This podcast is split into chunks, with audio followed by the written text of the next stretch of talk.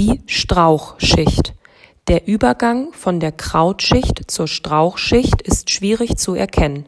Die Strauchschicht hat eine Höhe von bis zu fünf Metern. In der Strauchschicht wachsen zum Beispiel Brombeersträucher, Himbeersträucher und junge Bäume. Die jungen Bäume wachsen noch höher und gehören später zur nächsten Schicht. In dieser Schicht befinden sich oft die Nester von brütenden Vögeln wie der Amsel. In der Strauchschicht leben Rehe und Füchse, die Schutz zwischen den Sträuchern suchen. Ab und zu sieht man einen Schmetterling vorbeifliegen